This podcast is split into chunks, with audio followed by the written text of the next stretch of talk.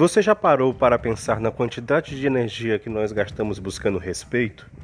Aquele respeito que todo negro e toda negra buscam diariamente, a cada segundo?